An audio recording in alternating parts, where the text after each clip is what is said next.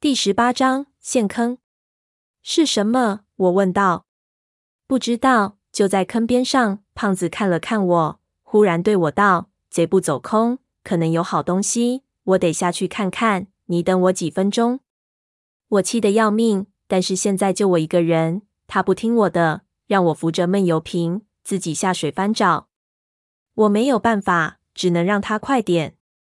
不过这并不容易。瓦片大部分埋在碎片的下面，在陶片中翻找可不像在海里，沙还比较松软。这里的陶片一方面锋利，一方面是在坑口，移动陶片就往坑里滑下去，人也不好保持平衡。表面的还好，挖出几片，再往深挖就非常困难。有时候看到一块陶片想翻开来，就是拿不上来，好像藏在里面一样。挖了几下，胖子似乎是发现了目标。浮上水面换气后，又潜了下去，用力把手插入挖出的陶片坑里，往外掰。没掰两下，忽然胖子一个哆嗦，猛缩手回来，手上鲜血直流。糟了！我暗叫不好，心说该不是被鳖王咬了？却见胖子并没有中毒的迹象，只是伤口似乎颇深。他用嘴巴吸了一口气，换手又用力一掰，把那根骨头拔了出来，接着就浮上来了。怎么回事？我在一边问道。我靠，这骨头里好像有刺，疼死我了！胖子一边吸着手指，一边甩干捞上来的头骨，招呼我把矿灯照过来。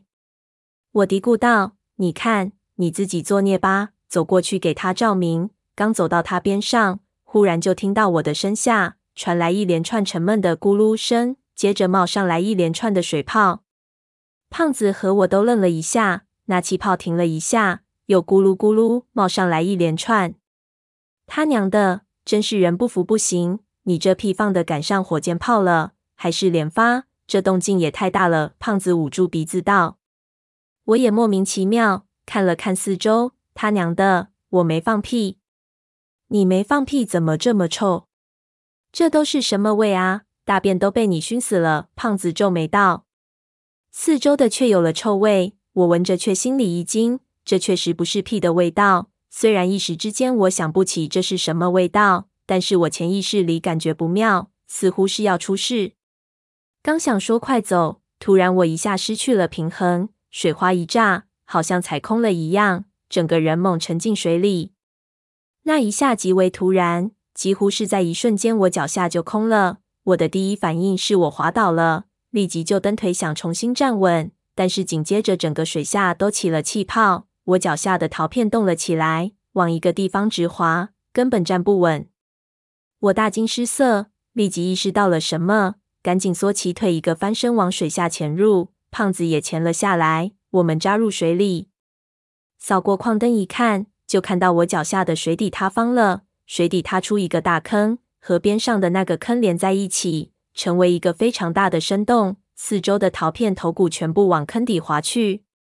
回头一看，只见闷油瓶顺着坍塌被扯进坑底，脚被裹紧在陶片里拔不出来，好像有什么东西抓着他的脚往下拽，想要把他拖进坑的底部。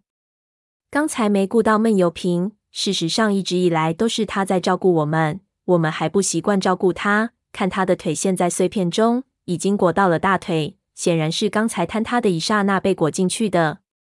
他没有做任何的反抗，呆呆的任由自己顺着瓦片沉下去。眼看着要被裹到坑里面去了，我和胖子赶紧过去帮忙，一人扯住他的一只手就往上拽。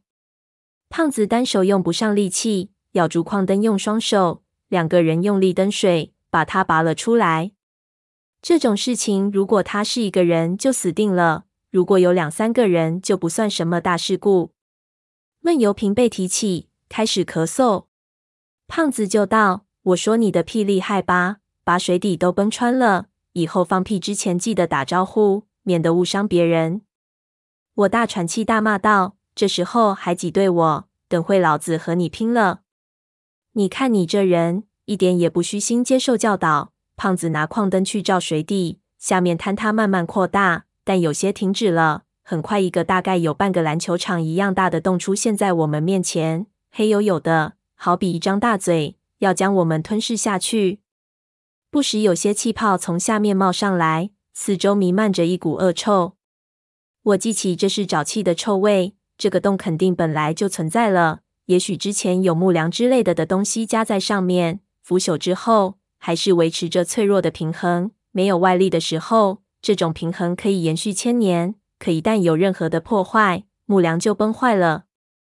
那个塌出的坑可能是木梁断裂造成的。胖子又在边缘挖瓦片，结果引起了连锁反应。我靠！胖子道：“这下面好像都是空的。下面应该不深，但是水刚才一搅动污浊了起来，看不到底。”我道：“这下面可能是之前搭的一个防止鬼头罐的夹层。”看他又往边缘走，就道：“小心点。”刚才我踩海结时，忽然就塌了。他娘的，可能这块地方下面全是空的。现在踩塌了一块，等下别再来个连锁反应，形成漩涡，我们全完蛋。只要你不放屁，就没事了。胖子道：“咦，这是什么？”我顺着他的手电看去，只见那深坑中竟然有东西浮了上来。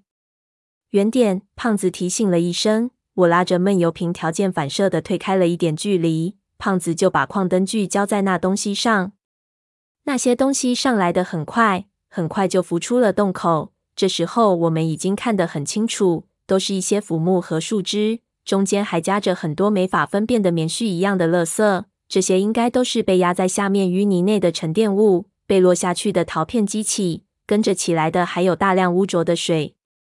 一时间，洞口附近的能见度越来越差。胖子捞起了几个。都是缠绕着垃圾的树枝，弄了他一手的臭泥。他远远的抛开，道：“他娘的，这泥泡子的老泥底子都被我翻出来了，臭死我了！我靠，这该不是以前的粪坑吧？”我道：“你家才用那么大的粪坑，在这拉屎，脚滑一下就可能直接没命。要是你拉得出来么？”胖子太会扯了，这要是粪坑，那拉屎比蹦极还紧张，我看大象都不敢用。西王母国的先民总不会这么折磨自己吧？也许这是因为女王想培养他们的子民居安思危的理念，让他们在拉屎的时候保持十分的警觉。胖子一本正经道：“我催促说，快走，这里太危险了。”我们捂住鼻子正想离开，胖子又从水里捞起来一个东西，这个却不是树枝。他咦了一声，就举起来。他娘的，你看这是什么？